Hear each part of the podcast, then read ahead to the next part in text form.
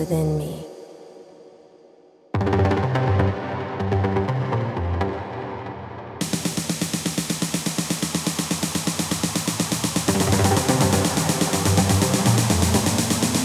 This is the price of freedom. Game over.